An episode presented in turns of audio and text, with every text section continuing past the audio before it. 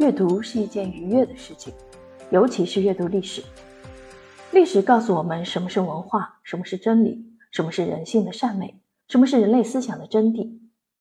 用图片说历史系列，试图将历史与艺术、生活紧密拼成一个以图像思考的拼图，让轻松的文字和直观的图像产生对话。用图片说历史，宫殿建筑里的极简欧洲史是用图片说历史系列的第二本书。也可以说是一座纸上博物馆。遍布世界各地的每座宫殿都是人类宝贵的文化遗产。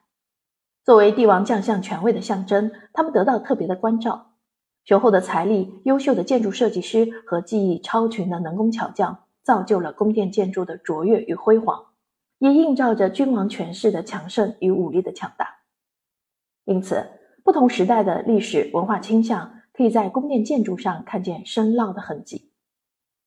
单纯从艺术层面来看，没有任何建筑能够比宫殿更具时代意义。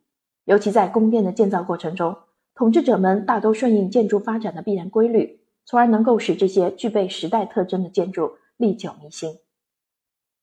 这些建筑历经了罗马式、哥特式、文艺复兴式、巴洛克式、古典主义式和洛可可式等不同风格，成为人类历史的重要组成部分。帝王的英武与昏庸。王妃的宠爱与哀怨，权臣的忠诚与狡诈，在宫殿这个舞台上精彩上演。